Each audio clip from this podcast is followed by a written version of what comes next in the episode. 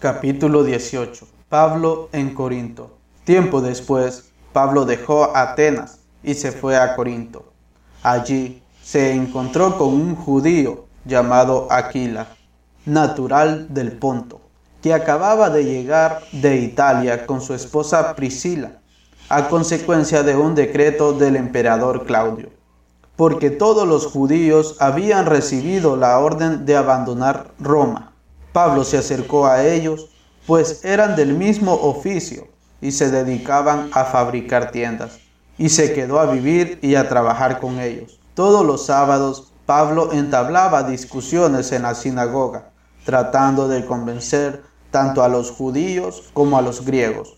Al llegar de Macedonia, Silas y Timoteo, Pablo se dedicó por entero a la palabra y aseguraba a los judíos que Jesús era el Mesías. Como se oponían y le respondían con insultos, se sacudió el polvo de sus vestidos mientras les decía, nada tengo ya que ver con los que les suceda.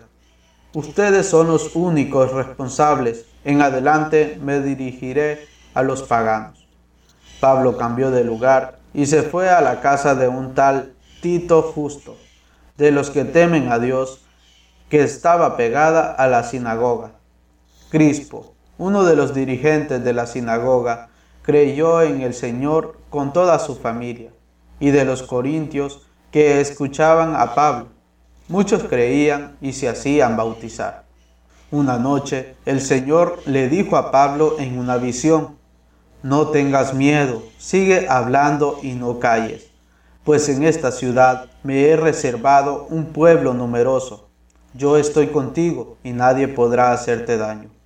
Pablo siguió enseñando entre ellos la palabra de Dios y permaneció allí un año y seis meses. Siendo Galión gobernador de Acaya, los judíos acordaron unánimemente hacer una manifestación contra Pablo. Lo llevaron ante el tribunal y lo acusaron este hombre incita a la gente a que adoren a Dios de una manera que prohíbe nuestra ley. Pablo iba a contestar, cuando Galión dijo a los judíos, Judíos, si se tratara de una injusticia o de algún crimen, ¿sería correcto que yo los escuchara? Pero como se trata de discusiones sobre mensajes, poderes superiores y sobre su ley, arréglense entre ustedes mismos yo no quiero ser juez de tales asuntos. Y los echó del tribunal. Entonces toda la chusma agarró a Sóstenes, que era un dirigente de la sinagoga, y empezaron a golpearlo delante del tribunal.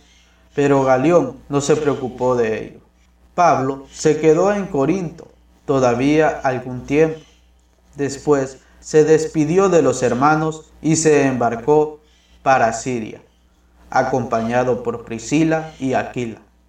Había hecho un voto y solamente en el puerto de Cencreas se cortó el pelo. Así fue como llegaron a Efeso y allí dejó que ellos se fueran. Pablo entró en la sinagoga y empezó a discutir con los judíos. Le rogaban que se quedara en Efeso por más tiempo, pero Pablo no aceptó y se despidió de ellos con estas palabras, Si Dios quiere, volveré de nuevo por aquí. Y se fue de Efeso por mar.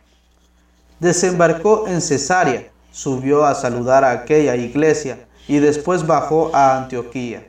Permaneció allí por algún tiempo y luego se fue a recorrer una ciudad tras otra, las regiones de Galacia y Frigia, fortaleciendo a los discípulos. Un judío llamado Apolo, natural de Alejandría, había llegado a Efeso. Era un orador elocuente y muy entendido en las escrituras. Le habían enseñado algo del camino del Señor y hablaba con mucho entusiasmo. Enseñaba en forma acertada lo referente a Jesús, aunque solo se había quedado con el bautismo de Juan. Hablaba, pues, con mucha convicción en la sinagoga. Al oírlo, Aquila y Priscila lo llevaron consigo y le expusieron con mayor precisión el camino.